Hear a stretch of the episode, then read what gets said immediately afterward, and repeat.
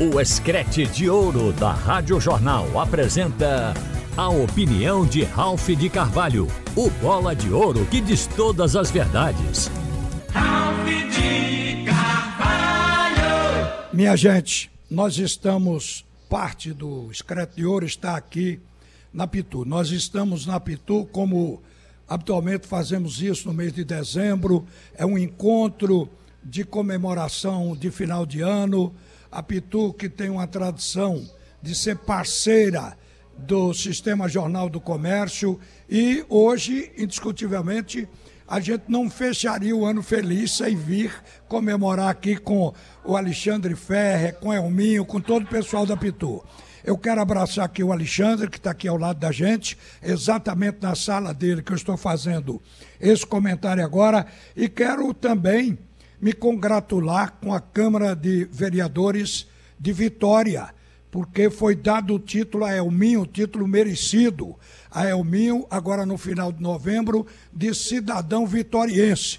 Então, parabéns ao Elminho, parabéns à Vitória pelo novo cidadão que tem. Está aqui com a gente também o superintendente do sistema, o Vladimir, Está toda a equipe, o Haroldo, está todo mundo aqui, daqui a pouco para a gente fazer um debate longo. Eu não vou me alongar no comentário, justo para que a gente tenha espaço para conversar.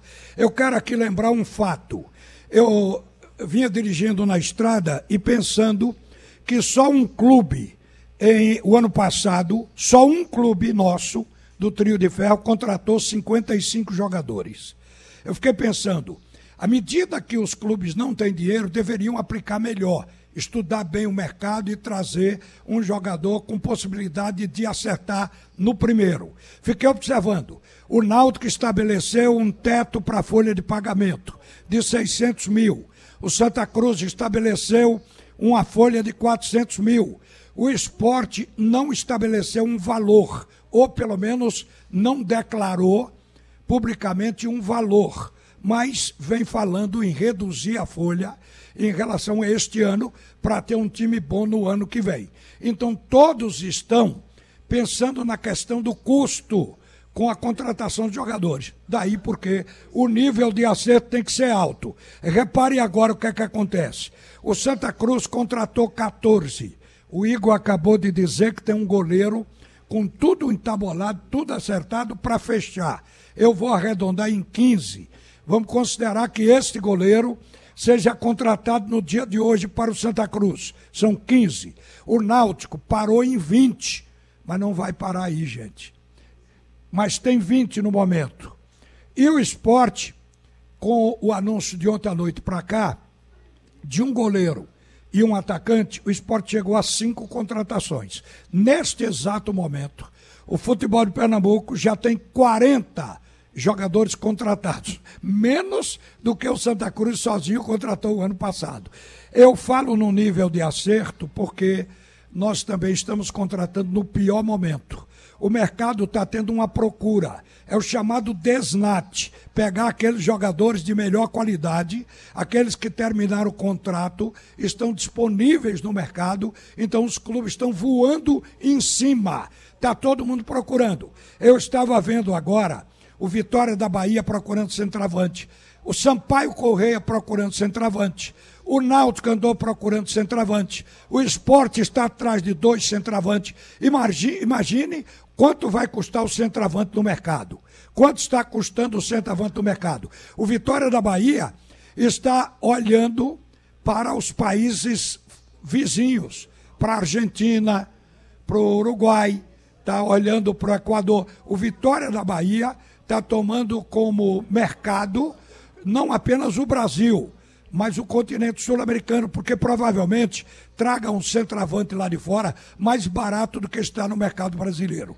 Então a gente sabe que o momento é cruel para fazer time, mas não tinha saída para o Náutico, não tinha saída para o Santa Cruz. Santa Cruz não está nesse mercado em alta.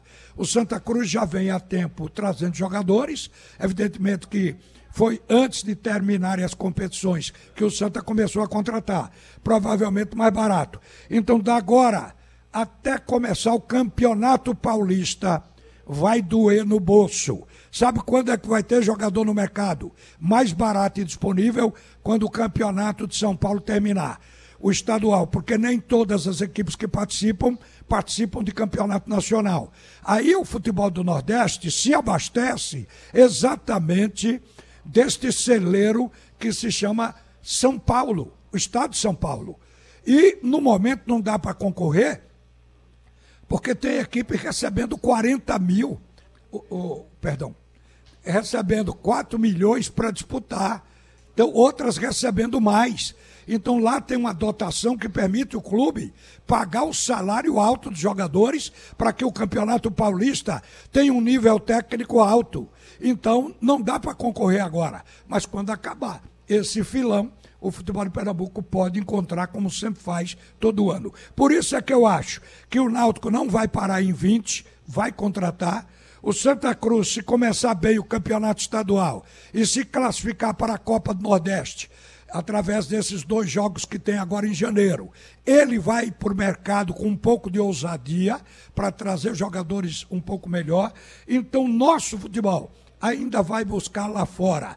O esporte fechou hoje com cinco, mas está com o ataque todo aberto. Contratou um atacante, né, Boris? Até agora o esporte tem dois atacantes, o Zé Roberto e agora o Kaique que já jogou aqui em 2016 no Santa Cruz e que evoluiu no seu futebol. É um cara que sabe fazer gol também. Então o esporte está com contratações médias. O jogador que balança a torcida ainda não veio. E o esporte tem por hábito fazer isso. Esse ano trouxe um, um jogador para a torcida, para balançar a torcida, só que dentro de campo ele não jogou nada e não correspondeu, que foi Diego Souza. Mas o esporte já tinha um Wagner Love fazendo esse papel. Era só isso que eu queria colocar para vocês, que nós estamos de olho. Ou seja, o, qual é a nossa estatística da agora para frente? É ver o grau de acerto em relação a este ano que está terminando. Quem contrata menos e contrata melhor. Vai ser uma nova estatística para os dirigentes do futebol de Pernambuco. Uma boa tarde, minha gente. Você ouviu a opinião de Ralph de Carvalho, o bola de ouro que diz todas as verdades.